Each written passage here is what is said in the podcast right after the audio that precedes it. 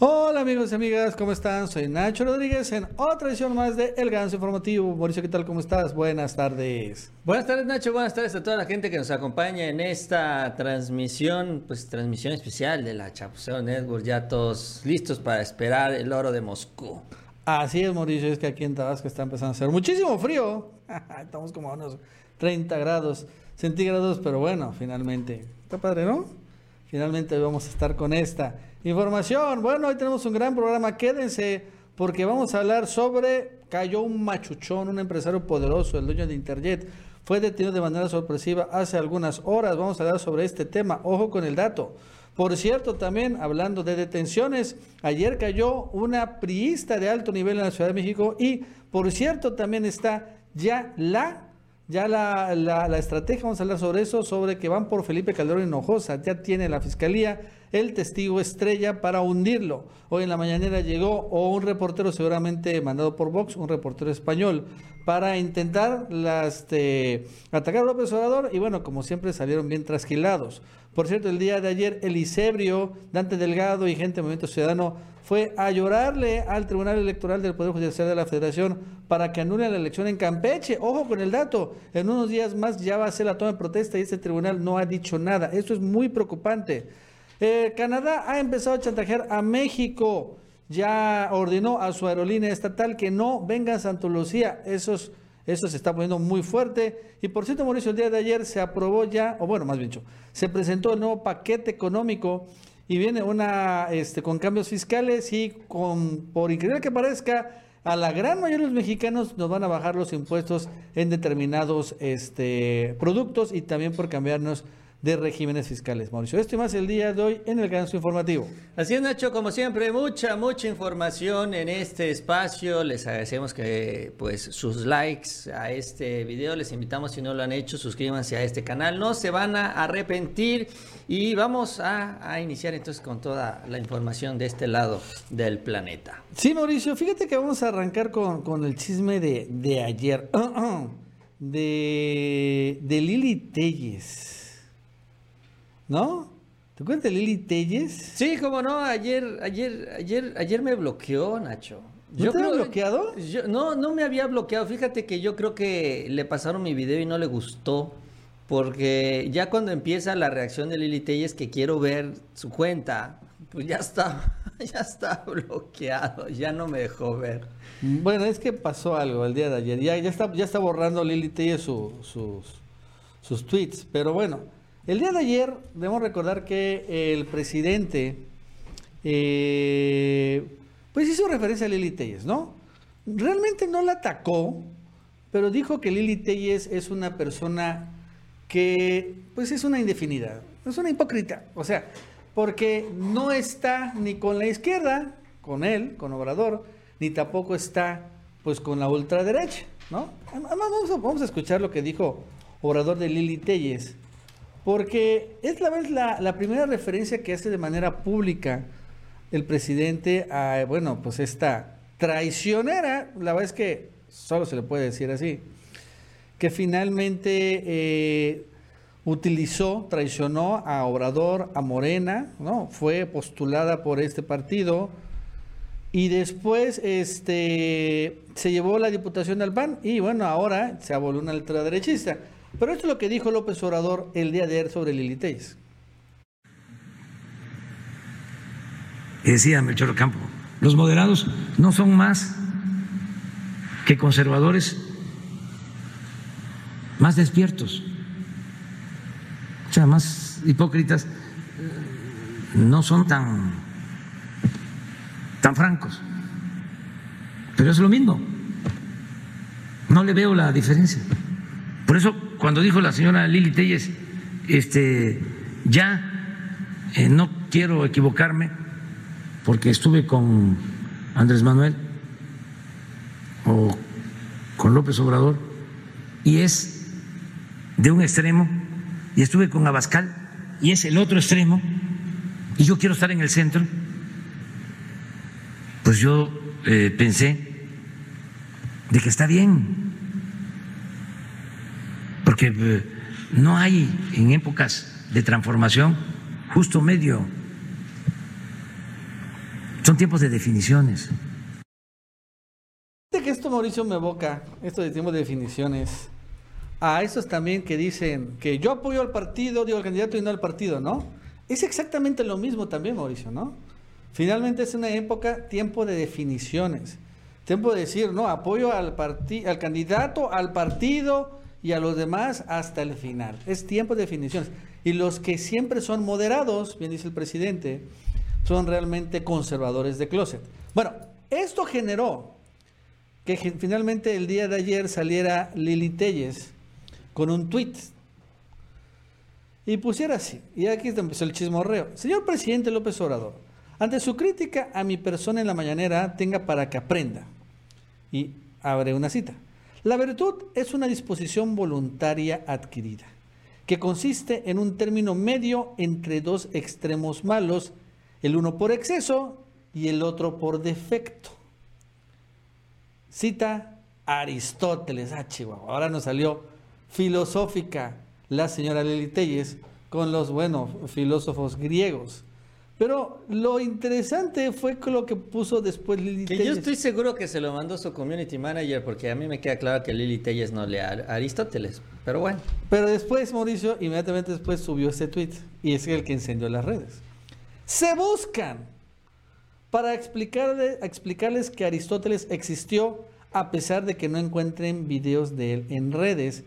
Y bueno, sube una foto de estas que, bueno, nos ponen a todos, o varios, varios youtubers, pero ahí salgo yo, aquí sale Mauricio, así que bueno, pues le damos, ¿no? Palomita verde a esta, a esta composición para que finalmente, este, pero esta, esta palabra, se buscan. Bueno, Mauricio, esto tanto el se buscan con los youtubers y lo de Aristóteles, encendió ayer las redes como no te quiero decir, Mauricio, porque igual que Gilberto Lozano, muchos youtubers pues empezaron a indignar. Incluso ya hasta querían demandar penalmente a Lili Telles, por ejemplo, como el caso de que Quesadilla de Verdades. Bueno, es que pues lo que pues eh, dijo y también lo que explica el presidente ayer con esto de los moderados, que ella quiere estar en el centro, que es lo que decía yo ayer cuando hice este video de Lili Telles, que yo creo que, pues sí, no, no le gustó y por eso me, bloqueó, porque pues realmente ni la robé ni nada. Eh, entonces, eh, lo que ella aprovecha este punto medio para irse a donde más le convenga. Ahorita me conviene irme con el presidente, con la 4T, porque me van a dar una senaduría y entonces se va para allá. Ahora me conviene irme con la derecha, porque la derecha me va a conseguir candidaturas, me va a conseguir más cosas, porque es lo que a mí me interesa, entonces me voy para allá. Entonces, estar en el punto medio, como ella dice, eh, ser, entre comillas, moderada, pues eh, es para su conveniencia, es para ella poder manipular un discurso político para justificar que va para uno, para otro lado, pero finalmente que no tiene ella una definición, cuando menos pública, porque ya sabemos cómo se comporta, ya la vemos qué banderas apoya, que son las estas banderas que también eh, apoya o impulsa Vox, tiene la misma línea política, maneja el mismo mensaje político, pero ella siempre quiere decir es que yo soy así moderada, porque yo no soy tan extremista como Vox, aunque sea exactamente la misma agenda. Y entonces en este extremismo en esta reacción también de intolerancia, porque bueno, pues se supone que ella es representante ciudadana, está ahí para representarnos a nosotros, aunque no nosotros hayamos votado por ella, porque no estamos en su estado, pero finalmente está para representar a los mexicanos en general.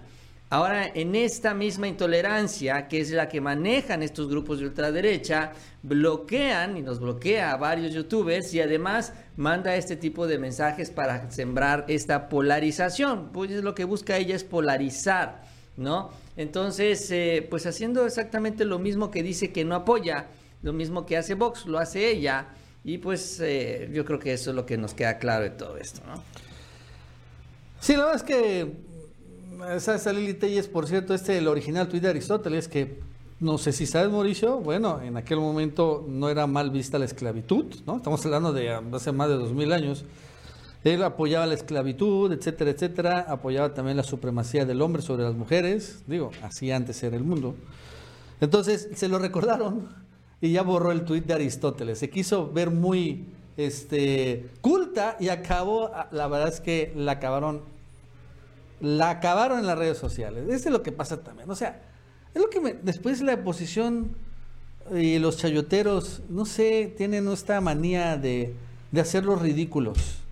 O sea, de decir este tipo de cosas sin pensarlo, ¿no? De, de, de abrir la boca y tener una especie de diarrea verbal. Lo primero que se les ocurra, va, lo vomitan. Y después ya acaban pidiendo disculpas, eh, borrando tweets como el de Verástegui, ¿no? O sea, caray, honestamente, piensen un poquito. Está bien que ataquen Obrador, sí, no hay bronca. Pero con un poquito más, piensen más, no sean tan, tan tontos. Bueno, antes que les recordamos que se suscriban, denle like, Mauricio. Y bueno, el día de hoy sorprendió a todos, la verdad es que fue, fue totalmente inesperado. Y hoy, ahora sí, la fiscalía de manera secreta no dijo nada y mocos que detiene a un machuchón. Un machuchón, machuchón. Un gran empresario, un magnate, un multimillonario. Un mero mero, ¿no? Un poderoso varón del dinero. Alejandro del Valle, presidente de Interjet, lo detuvieron por fraude en la Ciudad de México. Ya no, no fue necesario buscarlo con la Interpol y nada, directamente en, en la Ciudad de México, en Polanco, en el Club de Industriales, es donde se reúnen los magnates, los meros meros, los machuchones. ¿No? Y el delito es un presunto fraude de 30 millones de dólares, 600 millones de pesos, derivado del financiamiento que recibió Carlos Cabal Peniche de Crédito Real para adquirir Grupo Redópolis. Cabal Peniche, por cierto, tiene ahorita una orden de aprehensión. Él sí se fugó. Es un poco más vivo, ya lo ha hecho. Fuentes policiales confirmaron que ese señor del Valle, por cierto, de Jugos del Valle, fue capturado a las 9.45 en el Club de Industriales con base en una orden de aprehensión por el delito de fraude girado por Víctor Rojas Pachecos, juez número 12. De acuerdo con funcionarios consultados, el empresario presuntamente fue aval en el préstamo que Crédito Real otorgó a la empresa Nuncio Accipiens, propiedad de Teresa Pacini Bertrán, esposa de Cabal Peniche, para la compra de Grupo Redópolis. El fraude es un delito que no merita prisión preventiva. Ok, este, y es que el año pasado Miguel Alemán, bueno, el corporativo Coral, compró el 50% del grupo Radiópolis a Televisa por 1.248 millones de pesos. Recursos que, según lo anunciado públicamente, fueron aportados por Teresa Pacini, precisamente la esposa de Cabal. Samantha del Valle, hija de Alejandro del Valle, y Rosa María Rubio, quien fuera esposa de Carlos Aguirre Gómez, exdirector del Grupo Radio Centro. Y bueno, ahí se dio un fraude, ¿no, Mauricio? Este, a través de Carlos Cabal, la esposa de Carlos Cabal y a este señor Alejandro del Valle.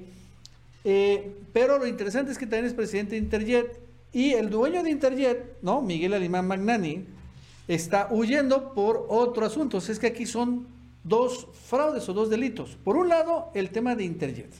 Interjet y sus dueños, el Alejandro Miguel Alemán Magnani, está siendo buscado así por la Interpol porque no pagó impuestos, fraude fiscal.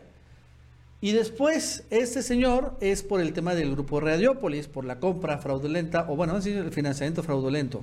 Pero estos dos se unen a través de Miguel Alemán Magnani y este señor Carlos Cabal Peniche y este cuate del Valle, porque ambos se metieron a Interjet y se metieron a Radiópolis. O sea, es lo peor. La verdad es que están bien embarrados, Mauricio, en pocas palabras, estos machuchones del dinero. Sí, de lo que, o de la información que alcancé a, revisar, Nacho, todo, todo parte de este crédito de 30 millones de dólares, alrededor de 600 millones de pesos, que se pidieron justamente para la compra de esta parte accionaria en Radiópolis. Hasta donde entendí, se pidió ese crédito por parte de la esposa de Carlos Cabal, An- Alejandro del Valle, quien es el que está detenido, es el aval de este crédito y en teoría este dinero se iba a utilizar para esta compra, para esta adquisición, algo que finalmente ya no se dio. Y tengo entendido, por lo que dicen, que se dio una falta de pago que pues no regresaron ese dinero o ese dinero se perdió en el camino, que es donde finalmente se está acusando este fraude, por lo cual tiene una orden de aprehensión, que es lo que ha trascendido Carlos Cabal, su esposa, y ya nos dimos cuenta que también Alejandro del Valle, porque bueno, él ya está detenido. Entonces, en este eh, negocio de Radiópolis es donde se viene esta denuncia, esta acusación en donde vienen como socios Y es que sí, Nacho Cabal y Alejandro del Valle vienen haciendo una especie de alianza desde hace un tiempo en donde eh, pues llegaron así como en Navidad a comprar un poco de todo. O sea, porque también después o durante todo este proceso de Radiopolis, también ellos se comprometen a meter dinero a Interjet. Cuando cae en desgracia Interjet, que empieza ya a ser rebasado por sus gastos, por sus deudas y todo esto, entonces Miguel Alemán Magnani va y busca inversionistas. Bueno, ¿cómo le vamos a hacer? ¿A quién vamos a llamar? ¿Cómo vamos a rescatar la empresa? Aparecen Carlos Cabal y Alejandro del Valle y dicen, bueno, nosotros vamos a invertir 150 millones de pesos, creo, o más, ¿no? De dólares, no sé, no recuerdo, es una cantidad importante ahorita la precisamos. Y bueno, dice, nosotros vamos a invertir esto, ¿no? Con eso se van a pagar los impuestos, con eso se va a reactivar ya la actividad de Interjet y con esto se salva la empresa. Entonces, el problema es que al igual que con Radiopolis, parece ser que algo pasó en el camino y entonces no se invirtió el dinero, se le cedió, de alguna operación financiera se hizo y entonces Miguel Alemán le cede también, digamos, la mayoría eh, en el consejo a Alejandro del Valle y entonces se convierte, digamos, en dueño de Interjet, no paga lo que dice que iba a pagar o no invierte lo que se iba a invertir, y entonces sale Alemán Magnani y dice, ¿sabes qué? Ahora este cuate también me está fallando. Entonces parece ser que no hacen precisamente los mejores negocios, tanto Alejandro del Valle y Caballo, cuando menos en estos dos las cosas no han salido como se esperaban. Y entonces pues ya ahorita tiene esta orden de aprehensión, ya está detenido a reserva de que lo dejen salir o no, que eso es lo que se va a definir yo creo en el transcurso del día de hoy. Y está este acuso de este asunto de Interjet, porque bueno, Magnani, hay que recordar, tiene la ficha roja, Miguel Alemán está refugiado ya en Europa. Y lo que viene diciendo él desde Europa a través de sus abogados es que él ya consiguió inversionistas que sí están dispuestos a meterle Interjet y están dispuestos a pagar esta, esta deuda que se tiene con el SAT, que es básicamente lo que lo tiene con esta ficha roja. Pero acusa a Alejandro del Valle, a este señor que fue detenido hoy, diciendo que este señor, como ya es dueño de Interjet, no quiere soltar su participación, no quiere permitir que entren estos inversionistas y entonces por culpa, dice, de Alejandro del Valle, esto está estancado, yo no puedo salirme de esto, el señor se siente ahí dueño de la empresa y Interjet simple y sencillamente tampoco puede avanzar. Entonces, eventualmente esto se puede convertir también en otro caso, en otra demanda en contra suya ahora por parte de Miguel Alemán por obstruir todo este proceso de recuperación en Interjet. Yo supongo que eso es lo que está buscando Alemán para zafarse de la ficha roja que él ya tiene encima. Entonces, eh, la verdad es que, híjole Nacho, es un tema... Es un tema complicado por los intereses, cómo se mueven. Y aquí lo importante también es que estos señores, Cabal y este Alejandro del Valle, estuvieron a punto de colarse en la cuarta transformación, Nacho, porque ellos ya estaban amarrando un contrato para vender los cajeros del bienestar, los cajeros automáticos del Banco del Bienestar, los querían vender ellos, ya estaban avanzados en el contrato, lo estaban amarrando, el presidente se da cuenta y lo echa para atrás. Y ahí es donde se quedaron, parece ser, porque eso es lo que empiezan a decir, que se quedaron con el dinero en las manos porque ya estaban listos para la inversión. Y entonces dicen, pues vamos a Interjet, vamos a Radiopolis y les empieza a salir lo, lo, generosos, entre comillas, y se empiezan a hacer todo este tipo de movimientos. Pero de la que se salvó también, o la que nos salvamos, gracias a la decisión del presidente. Bueno, antes de seguir, les recordamos que se suscriban, denle like, Mauricio. Por cierto, hablando de detenciones, el día de ayer también cayó otra detención. No es de muy alto impacto, pero sí es relevante. Eh, ¿Te acuerdas del caso del PRI de la Ciudad de México, de este Cuauhtémoc, ¿no? Sánchez, creo, Gutiérrez, que era el, le dicen el rey de la basura, este gordísimo, ¿no? Personaje que controlaba el PRI de la Ciudad de México y que, bueno, se estalló el escándalo cuando se supo que, pues, tenía una serie de, este, de, de un negocio de trata de blancas, un negocio de de, de, canes y toda la cosa. O sea, la verdad es que en, allá en la propia, en el propio partido, o sea, era increíble. Bueno, pues el día de ayer, bueno, este cuate salió la orden de aprehensión, por cierto, fue un reportaje de Aristegui contra él y contra su socia. Bueno, ayer cayó la socia, el día de ayer, que por cierto le hice diputada un tiempo. Claudia Priscila, ¿no? Cayó la socia y fue señalada como cómplice de Cuauhtémoc Gutiérrez de la Torre y fue detenida ya este, por el delito de trata de personas, trasladada al Centro Femenil de Reinserción Social de Santa Marta, Acatitla. Este, esta señora participó como enganchadora en la red de trata que conformó Gutiérrez de la Torre, apodó el rey de la basura al interior del partido. Eso es importante por un lado. Pero Ajá. Gutiérrez de la Torre está detenido, Nacho. No, No, ¿verdad? No, está fugado. Pues, ah, ok, está fugado. Está fugado. Ya tiene su orden de aprehensión. Ah, ok, ok. Ella también estaba fugada. El mismo día se fugaron los dos. Ah, ok, ok. Pero esta incluso fue hasta diputada. Bueno, Sí, sí, eh, recuerdo, sí, sí. Sí, asambleísta, ¿no? Está en la Asamblea Legislativa, ahí en la ciudad, Ciudad de México, y también el otro con el que se fueron es el presidente del PRI de la Ciudad de México, que era el otro mono, y hay también el coordinador del PRI de la Ciudad de México. Ah, Sí, es una mafia ahí que está muy enquistada, ¿no? Sí, es que la verdad es que se pasan, ¿no? Es este tipo de cosas, por eso también ahí no tiene nada que hacer. Y, y mira que el PRI allá en la Ciudad de México nunca ha sido un partido grande, ¿eh? Desde que ya empieza todo este, este proceso de elecciones allá de jefatura de gobierno y demás, el PRI nunca, nunca, nunca pudo crecer ahí. No, la verdad es que no. Ese es por un lado. Y también Mauricio, bueno, de, hablando de influencias, porque las influencias han tenido problemas. El día de ayer salió liberado Rix, que es este youtuber, Ah, sí, cómo no. este, que fue acusado por otra youtuber, ¿no? Todos chavitos de a- a- abuso, ¿no? Pero eh, sale, eh, se declara culpable, pero por el delito de abuso más que de violación, porque se demuestra que nunca hubo penetración y por lo tanto se puede negociar, ¿no? Eh, Rix, una, una multa de 30 mil pesos y ya sale libre.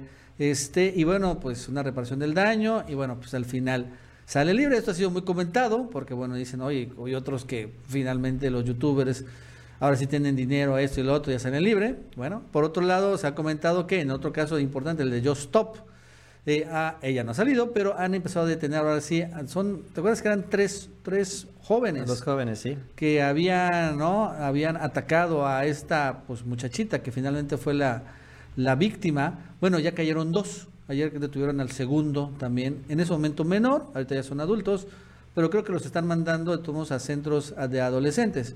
Pero bueno, ya cayeron dos y bueno, supongo van por el tercero y bueno, el Josh, pues si salió este cuate Rix, pues yo no creo que, bueno, es que a Josh la, acusan de, otra cosa, de pornografía infantil, que es un delito mucho más fuerte que el- en, en ese caso el de, el de abuso. Abuso es como que pasarte de lanza, pero no es violación. Pero bueno, ahí están finalmente los influencers en problemas este, legales. Esta camada realmente de influencers basura que realmente hicieron mucha, se hicieron muy famosos cuando arrancó el YouTube. Y ahorita ya realmente ya, ya perdieron mucho, ¿no? Ya quedan muy poquitos en esta nueva época de este tipo de influencers, ¿no? El único verdaderamente que sigue teniendo mucho, mucho pegue es Luisito Comunica. Pero de en fuera, Mauricio, ya no, ¿no? Digo, no es que no tengan seguidores, pero, pero ya, ya, ya, ya, ya, ya perdieron mucho, ¿no? Pues aparecieron nuevos youtubers, ¿no? También uno entra ahí a la lista y ve una gran variedad de canales que tienen también una muy importante cantidad de vistas y de suscriptores y que andan ya en otra en otra lógica, afortunadamente y por lo que hemos escuchado, pues no son eh, también partes de escándalos como pues sí se han convertido este este grupo en lo particular. Eh, y aquí pues lo importante con este recorrido, vamos a decirlo así, de temas, de información, de notas sobre la justicia, es que vemos cómo ya el sistema poco a poco se va enderezando, o sea, poco a poco se va corrigiendo lo que estaba mal. O sea, sobre todo en el Poder Judicial, que es ahí donde no se han dado los cambios tan importantes como en el legislativo, como en la presidencia de la República. Entonces, pues ahí se habían avanzado mucho más lento, mucho más despacio, lo que deja evidenciado también lo de Alejandro del Valle es que ya no hay intocables, no importa cuánto dinero tengas. Estos señores antes eran dueños del sistema, ahora ya que no lo controlan, ahora sí se pueden ser sometidos por este mismo sistema. Esto es lo importante, eso es lo que también hay que entender. Estos youtubers también tenían amigos, tenían conocidos, eran parte también de esta élite social que manipulaba el sistema a su favor. Ya también eso ya se acabó. Entonces, Aquí lo importante es entender esto, que el sistema está ahí justamente para tratar como igual a todos. No importa que tengas mucho dinero, que tengas poco dinero, que seas político, que seas empresario. Si finalmente tú decides no respetar la ley, entonces la justicia te va a caer. Eso es lo que va a provocar también un efecto eh, social, ¿no? Pues cuando la gente se empiece a dar cuenta de que ya sus influencias y el dinero no lo va a salvar, entonces pues vas a empezar a respetar cada vez un poco más la ley, que eso es lo que se necesita también aquí en este país entender que vivimos en un estado de derecho y que no lo podemos manipular. Nadie lo puede manipular a su beneficio, sino hay que respetarlo. Y ese es un punto de partida también muy importante. Bueno, antes de seguir les recordamos que se suscriban, denle like, Mauricio. Y bueno, en otros casos, porque bueno, en, pues ya cada vez se empiezan a judicializarse más los casos, vamos a hablar sobre Felipe Calderón Hinojosa. Porque por primera vez realmente la fiscalía ha encontrado un testigo estrella que tiene la posibilidad de hundir a el expresidente Felipe alias El Borolas Calderón. Esto es importante. Esto es importante tenerlo claro, porque si bien sabemos todo el mundo que Calderón pues, ha sido un delincuente de todo tipo, un genocida, un pillo, un ladrón, un corrupto, se vinculó con los narcos, en particular fue socio de Joaquín, don Joaquín Guzmán, etcétera. La verdad es que a pesar de todo esto no se le pueden juiciar por todos estos delitos, únicamente por traición a la patria. Eso debe quedar muy claro. Entonces, el caso Odebrecht ha permitido a la Fiscalía precisamente encuadrar la persecución de estos delitos e integrar traición a la patria como uno de sus principales. Es por esta razón que, bueno, van por contra Peña Nieto y eventualmente va a caer por ese delito. Ya, ya se han hasta filtrado las denuncias de la Fiscalía que van a imputar este delito. Pero lo interesante es que ahora le quieren encuadrar el mismo delito, traición a la patria, a Felipe Calderón, ya encontró un testigo que puede decir efectivamente y donde se va a soportar toda esta acusación. Y, ese, y es el exdirector de Pemex, no lo Lozoya, sino el tercer exdirector de Pemex de Peña Nieto que se llama Carlos Treviño. Este personaje, la verdad es que desconocido, no es muy conocido, no es tan como Lozoya. De todos modos, lo interesante de él es que además de ser exdirector de Pemex, él estuvo también, fue parte en ese momento de funcionarios de, Hacienda con Felipe Calderón Hinojosa. Y entonces él estuvo también cuando Odebrecht originalmente llegó a México, porque no llegó con Peña Nieto, llegó un poquito antes, con Felipe Calderón. Y entre ellos sacaron esta famosa planta de Teleno 21, que se convirtió en uno de los mayores fraudes, ¿no? De la historia reciente. Este contrato leonino, que bueno, ya está, se medio ha eh, ya este, renegociado, pero bueno, fue con Felipe Calderón. Y entonces este cuate, Carlos Treviño, además estuvo involucrado en los sobornos de Odebrecht, ya después, con Peña Nieto. El, este militar, eh, jefe de escoltas de Lozoya, le entregó dinero en efectivo a Treviño y entonces la fiscalía ahí lo tiene agarrado. Y la estrategia es la de la fiscalía, detener a Treviño por soborno y ofrecerle o te vas a la cárcel 30 años o 40 años o me entregas a Felipe Calderón en bandeja de plata. ¿No? El criterio de oportunidad está telegrafiado. Y en ese sentido, Mauricio, ya salió una orden de presión contra Carlos Treviño y Carlos Treviño ha huido, pero sí ha revelado esto. El día de ayer, en una carta que mandó al juzgado, señaló que Carlos Treviño que me quieren encarcelar para obtener una declaración contra Felipe Calderón. Él dice falsa, pero bueno, al final, pues él va a declarar cuando lo encarcelen, y que decir, es falso, ¿no? Entonces señala a Carlos Treviño que efectivamente la estrategia del fiscal Hertz es meterlo a la cárcel por este tema de sobornos, que bueno, están plenamente demostrado, y ya que estás ahí, negociar el criterio de oportunidad. Felipe Calderón ayer saca el siguiente tuit. Valiente declaración del exdirector de Pemex, a quien quieren chantajear para, para que falsamente me acuse. Es una, dice, clara persecución política contra varios, en especial contra mí. De eso se trata el caso, mientras el verdadero delincuente lo soya tan campante. Pues sí, Calderón, de eso se trata el caso. de que caigan los machuchones, como por ejemplo este señor del Valle, Cabal Peniche o Miguel Hermán Magnani, hablando del tema de Interjet. En este caso, gobierno es que caigas tú, caiga Peña Nieto, caigan secretarios de Hacienda, secretarios de Energía, y bueno, también directores de Pemex, pero bueno, al final los machuchones. Y es interesante, Mauricio, cómo ya han empezado ahora sí la búsqueda y Felipe Calderón por primera vez, sí lo veo nervioso. Sí, el hecho de que él se ocupe de este tema de Carlos Treviño, el hecho de que él cite este mensaje, incluso manda dos tweets, Nacho, sobre el tema de Treviño, se ve y demuestra que es algo que le preocupa que incluso ya lo ha de haber hablado, si no directamente con él, con alguien del grupo, los escenarios, las posibilidades eh, legales, ¿no? Que se puedan dar en contra suya, sobre todo si es que ya llega a ser detenido por parte de las autoridades. Está a un paso de ser detenido si se sigue el rumbo que ha tomado también, por ejemplo, este señor Jorge Luis Lavalle, el senador también que pues por las mismas acusaciones de haber recibido dinero de Lozoya, ya está tras las rejas, que es el mismo destino que también se espera para Ricardo Anaya. O sea, todos están relacionados. Recordando que en el caso de Treviño Nacho hay un testigo que es el que revela la información tanto con él como con Anaya de que él le entregó personalmente, porque dice Carlos Treviño, es que aquí hay testigos de oídas. No, no, no. Lo que dice el testigo es que él personalmente entregó el dinero a Carlos Treviño, que se agarró en un portafolio, se lo llevó a su domicilio, tocó la puerta, él abrió la puerta y le entregó en sus manos el portafolio con 4 millones de pesos, que incluso él abrió este portafolio y vio que estaba lleno de dinero y con eso ya él se retiró después de dar el mensaje que pues es el que le pedían él dijera cuando entregaba el dinero. Ahí se lo manda el jefe Videgaray, así, así le dijo a Naya, Así le dijo a Carlos Treviño. Ahora, el problema para Calderón, pues es que también este señor es protagonista de todo este escándalo de Odebrecht. Entonces, aquí lo que ellos están argumentando, como se defiende Calderón, de que pues ellos quieren desprestigiar a Lozoya, de que, bueno, el que es el delincuente es él, porque él es el que recibió el dinero, porque es el que está recibiendo o que, ya tiene estas investigaciones por parte de las mismas autoridades que lo están eventualmente investigando a él, ¿no? O sea, cuando es a él sí es persecución política, y si cuando es Emilio Lozoya es porque si es corrupto. ¿ah? Esa es la diferencia del discurso.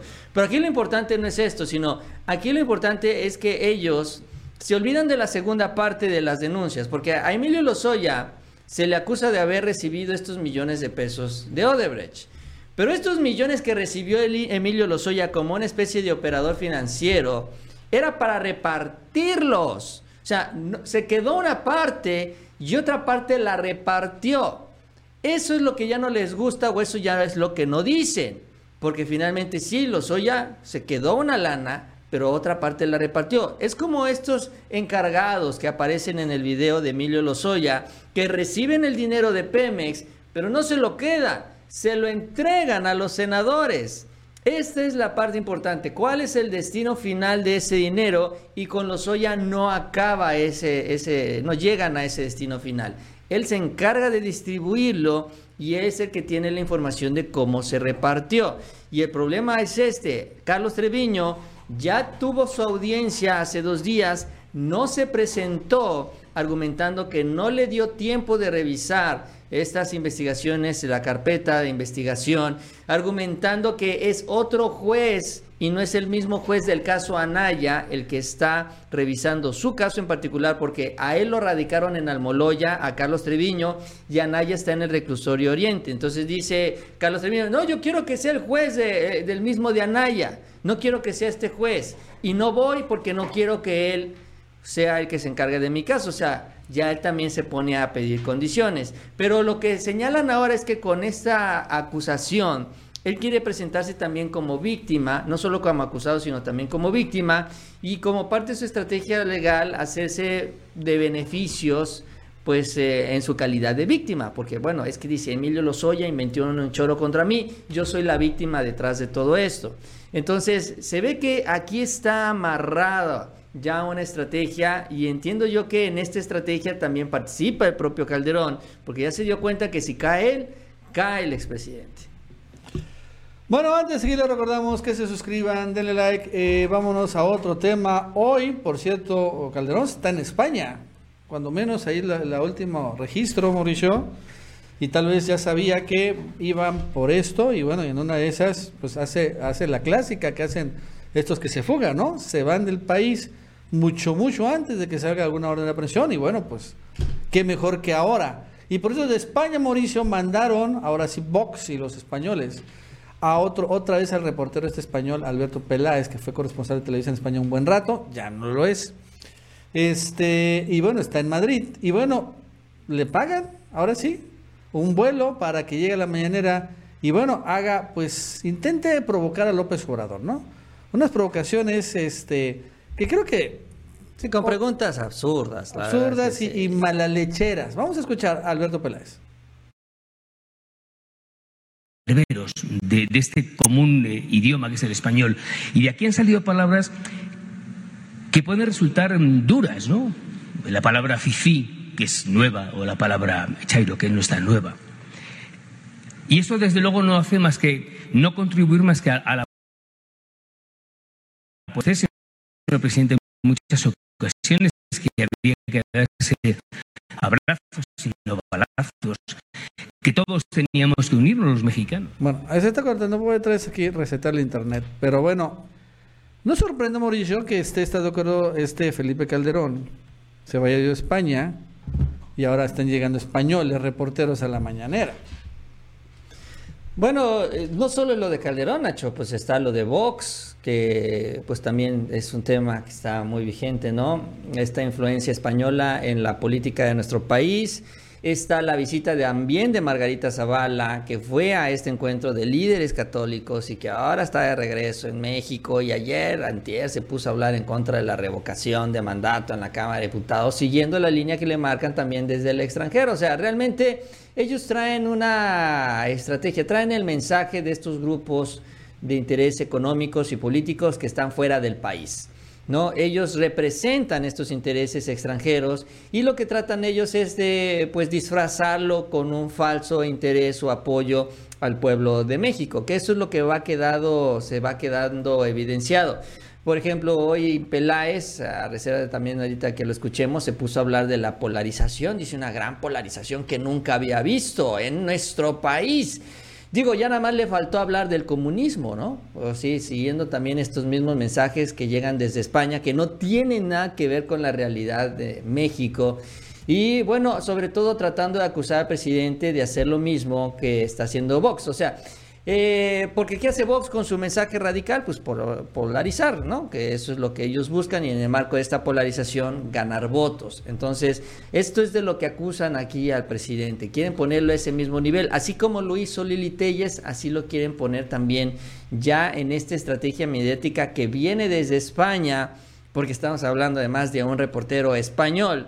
Y, eh, y, que bueno, pues lo que revela es este gran interés que existe en el extranjero de apuntalar a la oposición aquí en México para ganarle al presidente a la cuarta transformación en el 2024.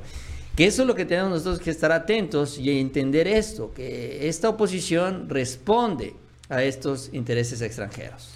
Bueno, vamos a escuchar ahí a, a sí, Alberto Pérez hablando de esta, la polarización. Gracias, presidente. Le agradezco porque vengo de Madrid y vengo a preguntarle. Eh, eh, bueno, soy Alberto Peláez otra vez. Le, digo otra vez, presidente, porque ya estuve aquí hace dos meses. Eh, en aquel entonces, hace dos meses, cuando vine, presidente, yo hablé del cariño que tengo por este país y el conocimiento que tengo de este país porque yo he vivido aquí y porque lo conozco muy bien y porque he venido infinidad de veces. Y lo que le voy a comentar rápidamente, eh, no me lo han contado, no lo he visto, eh, no, no, no lo he leído, lo he vivido, lo he visto. Este es un país que tiene graves problemas estructurales, en algunas ocasiones fundamentalmente económicos, pero a pesar de esos problemas económicos que ha tenido en México, sin embargo, desde el punto de vista social, aquí ha habido siempre una estabilidad social, especialmente en la década de los 80, los 90, los 2000, cuando yo, viví y venía aquí por, por México siempre, ¿no? Con algún claro oscuro, pero en general sí había una estabilidad social. Sin embargo, señor presidente, yo en los últimos tres años veo que esa estabilidad social se está quebrando cada vez más que empieza a haber una, una, preocupante polarización que antes no existía aquí en México y en parte Mire, lo, los periodistas, presidente, somos eh, guardianes de las palabras, somos, los cancerberos de, de este común eh, idioma que es el español. Y de aquí han salido palabras que pueden resultar mm, duras, ¿no? La palabra fifí, que es nueva, o la palabra chairo, que no está nueva. Y eso, desde luego, no hace más que no contribuir más que a, a, la polarización que hay en este país. Yo le he escuchado a usted, señor presidente, en muchas ocasiones que había que darse abrazos y no balazos, que todos teníamos que unirnos los mexicanos. Porque, porque la, cuarta, la, cuarta, transformación iba a ser y debe de ser, y usted lo ha dicho muchas veces, la confraternización de los mexicanos, la unión de los mexicanos, la juxtaposición de los mexicanos. Y usted que ahora está hablando, señor presidente, de del 15 de septiembre, estamos en el mes patrio, estamos en el 15 de septiembre, a lo mejor sería una muy buena oportunidad para empezar. La pregunta que, le formulo, señor presidente, es ¿qué se va a hacer desde el Gobierno, desde la Cuarta Transformación, para que ya no esté la sociedad dividida y comience de verdad a haber una unión, una juxtaposición y una concordia entre los mexicanos? Gracias, presidente. Sí. Ahí el presidente responde que, bueno, está completamente errado, no hay una polarización, hay sí, ciertamente unas élites, unas cúpulas muy enojadas, pero hay que decir que la mitad de México está polarizado, está de un bando y la otra mitad está del otro bando, es completamente errado, ¿no? O sea, es una, pues, eh, errado, o sea, es una exageración decir que hay polarización cuando, bueno, lo que hay entre las cúpulas y se están peleando los magnates con los magnates, ¿no? El PRI, PAN contra tal vez Morena, pero abajo, bien dicen, abajo realmente hay una gran unanimidad. Digo, sí, hay uno que otro que está en contra de Obrador, pero la verdad es que es una gran minoría. Bueno, digo, no es una gran minoría, es una minoría, contrario a la gran mayoría que pues o apoya al presidente o muchos dicen ni fu ni fa, la verdad es que no les interesa mucho eh, opinar sobre política. También hay muchos así. Y la gran mayoría tampoco están así enojados con el presidente, no. Tampoco lo, lo aplauden, pero tampoco están enojados, ¿no? Eso debe quedar muy claro. Y menos hay inestabilidad social, como dijo este señor Alberto Peláez.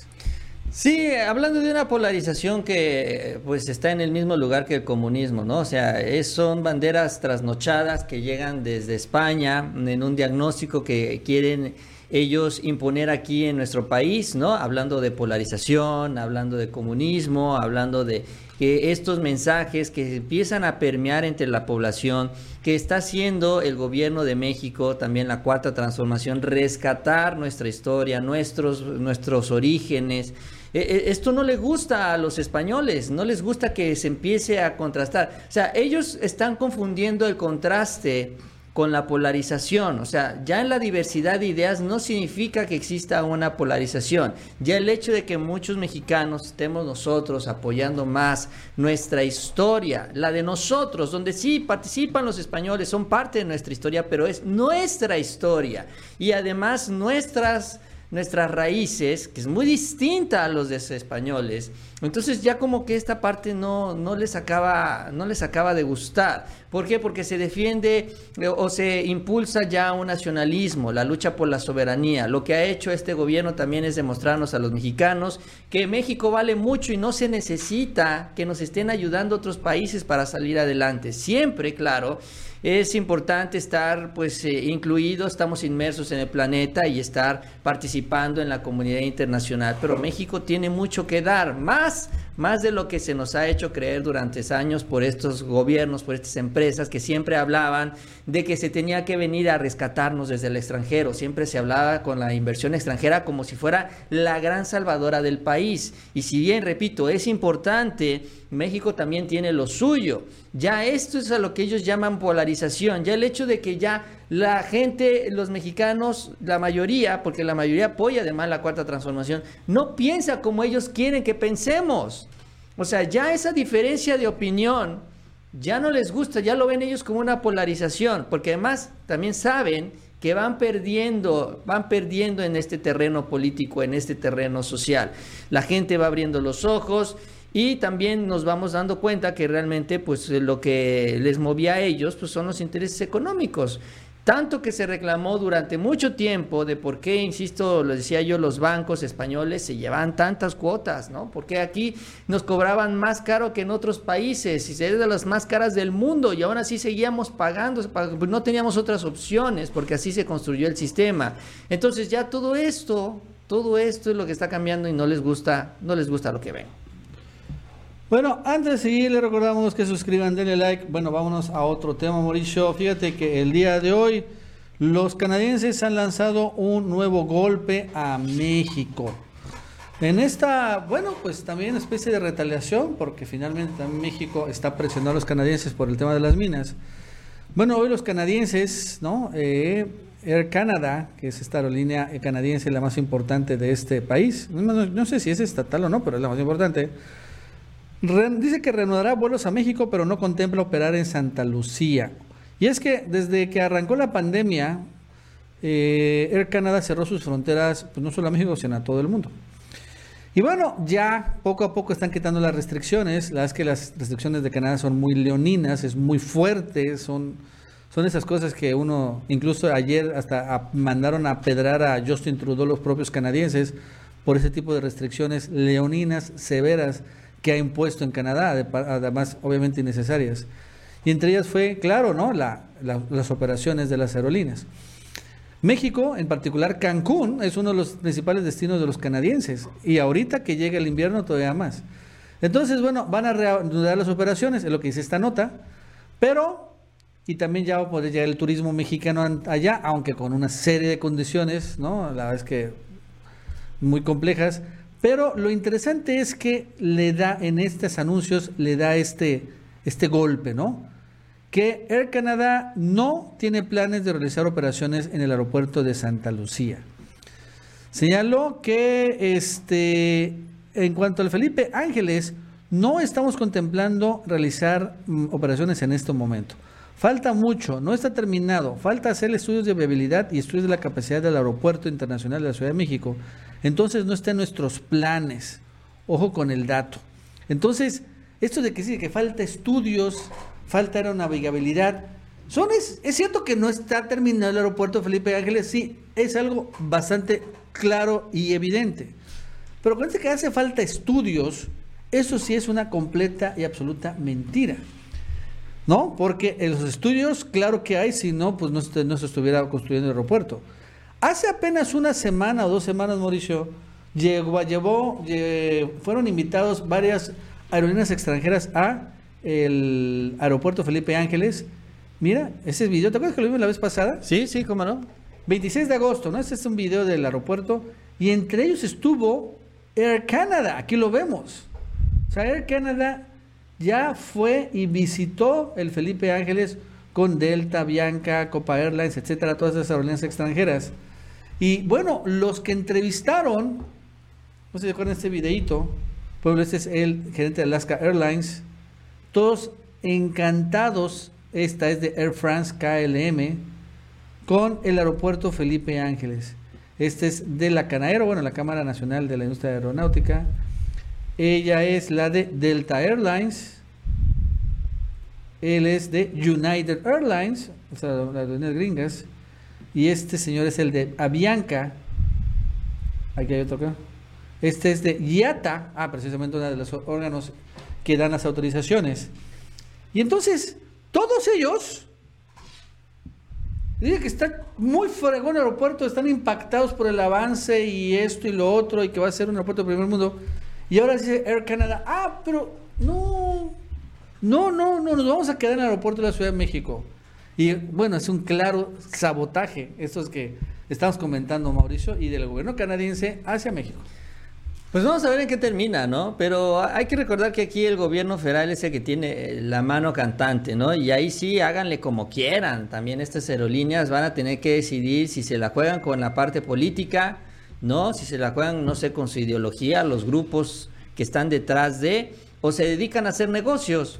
Porque pues ayer hablábamos, que tocábamos el tema del aeropuerto, Nacho, tú lo decías, sacaste la nota ahí, de que pues ahorita el aeropuerto Benito Juárez está por encima de los estándares de seguridad para la, eh, la cantidad de vuelos que aterrizan y despegan, que en teoría debe estar limitado alrededor de 60, 61 vuelos eh, aterrizajes y despegues cada hora, o sea, prácticamente uno cada minuto. Sin embargo, esto está superado en el aeropuerto Benito Juárez. Entonces, se va a poner ese límite máximo y de ahí, y ahí ya, ya se acabó.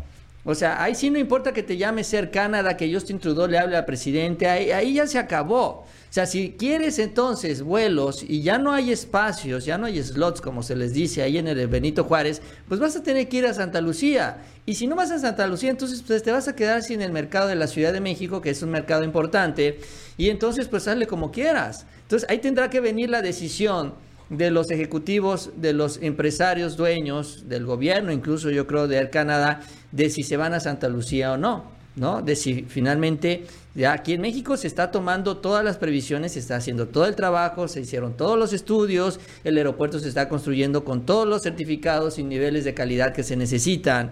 Y si ya no van es por capricho nada más. Entonces ahí el gobierno tiene la manera de ir enfilando esto, ¿no? Ellos tienen todo el control, tienen todo el poder y yo creo que sí lo va a usar también el presidente López Obrador, porque pues para eso está el aeropuerto, para eso se está construyendo. No tiene caso tener un nuevo aeropuerto si todos van a seguir aperrados allá en el Benito Juárez. Entonces yo creo que sí se va a crear toda una estrategia en donde, bueno, pues no se tengan que dar tantos traslados entre las dos terminales, pero además aprovechar al máximo pues estas dos que van a estar en la Ciudad de México, sumada ya la de Toluca, que también pues va a estar participando en esta estrategia. Bueno, antes de seguir, le recordamos que se suscriban, denle like, Mauricio. Fíjate que estas cosas han empezado a apestar en el Tribunal Electoral. Peor todavía con el nuevo presidente, el esbirro de Calderón, Rey Rodríguez Mondragón, que bueno, ya ha asumido el control de ese tribunal. Fíjate que lo que ha pasado en los últimos días, Mauricio, y lo ha subido el propio Rey Rodríguez Mondragón, hace como dos días se reunió Rey Rodríguez Mondragón, el presidente, con Alito Moreno, presidente del PRI, y con la secretaria general del PRI, que se llama Carolina Villano. Y el día de ayer se reunieron con los de Movimiento Ciudadano, Dante Delgado, Clemente Castañeda, que es el dirigente nacional, y estuvo también Álvarez Maínez. ¿Y por qué ambos porque ambos están empezando el PRI y el Movimiento Ciudadano a hacer una alianza perdón, para anular la elección en Campeche. Y ayer incluso lo subieron la foto, que hasta llegó este Elisebrio, el marido del Pampechaneando, ahí está, al lado de Reyes Rodríguez Mondragón, ¿no? Dante Delgado, Álvarez Maides, Castañeda, y bueno, estos son del tribunal, para rogarle a Reyes Rodríguez Mondragón o acordar la anulación de la elección en Campeche. Ojo, el próximo miércoles, Mauricio, hoy estamos a jueves, en menos de una semana, toma posesión Laida Sansores y el tribunal todavía no ha dicho ni validado elección, ni siquiera el recuento pasado. Esto es increíble. Así que, ojo con el dato, podremos ver algo, un robo horrible ahí en el tribunal. Sí, algo raro está pasando, ¿no? La verdad es que eh, cuando se dio todo el debate de este conteo total de votos, cuando lo reportamos aquí, hablamos de la propuesta de Yanino Talora, que dice Yanine, es que hay que recontar los votos para tener la certeza de la elección, en el resultado de la elección, para que el pueblo sepa, para que los candidatos sepan, para que todos tengamos certeza.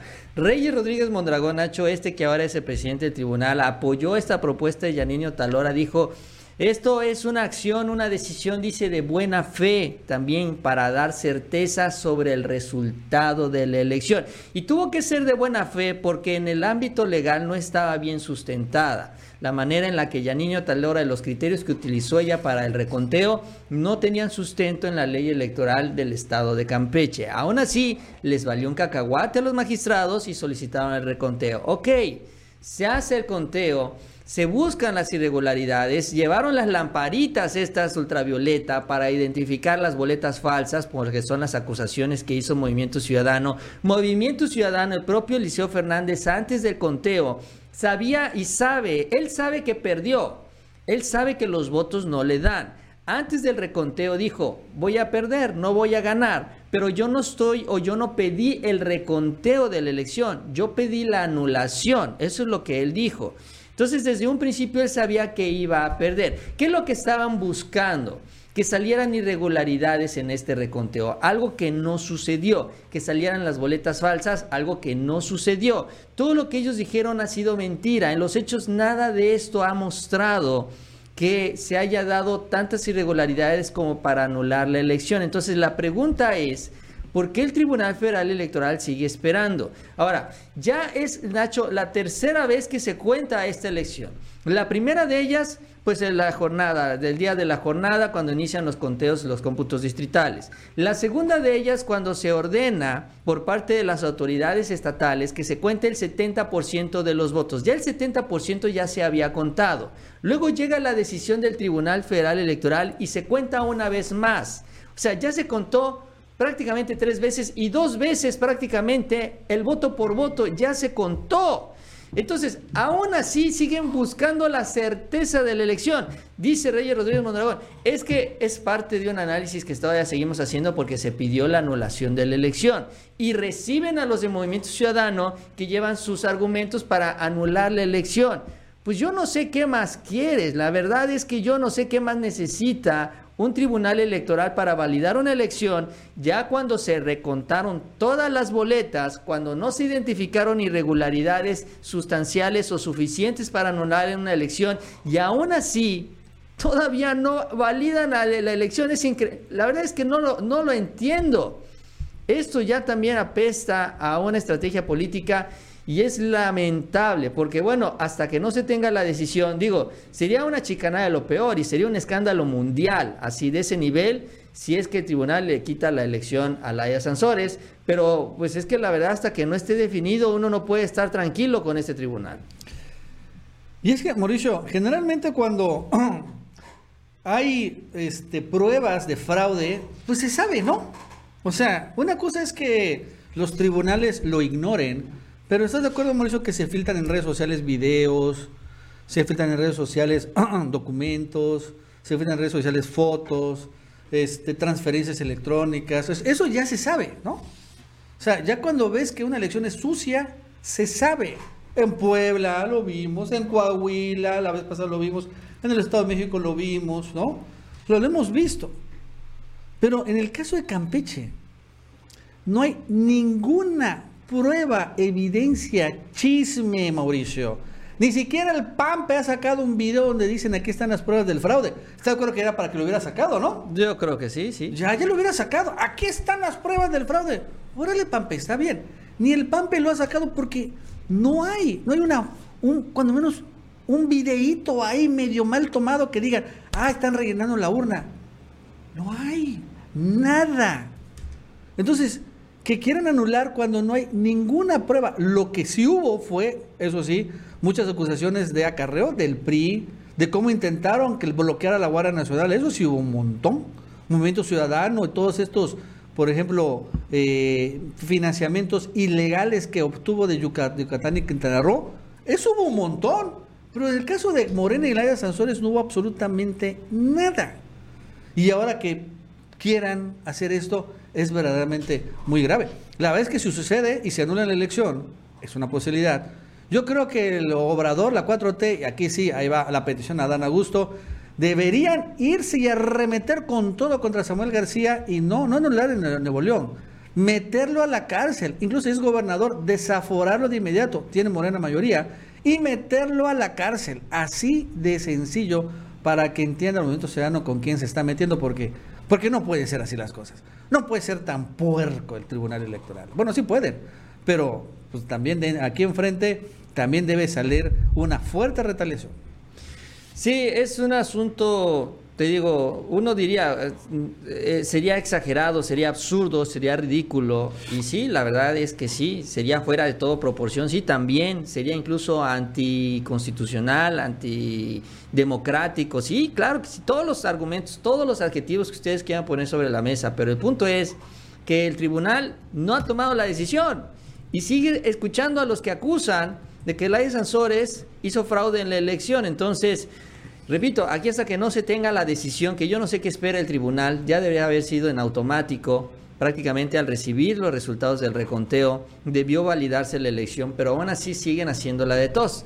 Entonces, yo no sé si están buscando alguna negociación. Yo no sé si lo que no quieren es, como dices tú justamente, Nacho, eh, que se caigan otros estados, como el caso de Nuevo León, donde ellos ganaron y eh, ganó Movimiento Ciudadano y, quieren tomar de rehén la elección en Campeche. No, lo sé, la verdad es que no lo sé. Pero pues se están quedando sin argumentos en el Tribunal Electoral para no validar lo que fue un resultado que ya está ampliamente demostrado en los hechos que sí se dio, que Laira Sansores ganó la elección en el estado de Campeche. Bueno, por cierto, si nos han visto nuestros gorritos, ¿no? Son gorritos que ya van a estar disponibles próximamente en la tienda de El Chapucero. Y bueno, tienen aquí, por cierto, esto no sé si lo vieron. Dice 4T, aquí, en esta partecita. ¿No? En ese, ahí, ahí sí más o menos se ve. Finalmente, están en preventa. Aquí dice 4T, no, no, porque generalmente es la, el logo de la, la URSS. Pero en este caso, a ver si se enfoca mejor aparece 4T. Así que, bueno, pues aquí está. Ojalá que les haya gustado. Bueno amigos, eso es todo por el día de hoy. Gracias por seguirnos en otra edición más de El Ganso Informativo. Así es, así es, así andamos presumiendo el gorrito porque ya lo van a poder adquirir en la tienda del Chapucero. Gracias por acompañarnos en esta emisión. Antes de irse, si les gustó el video y si les gustaron los gorritos, también les agradecemos ese like. Les invitamos que se suscriban a este canal. Y Nacho, mientras no vendas tangas, no hay ningún problema en las transmisiones de la Chapucero Bueno, que tengan un buen día y nos vemos mañana.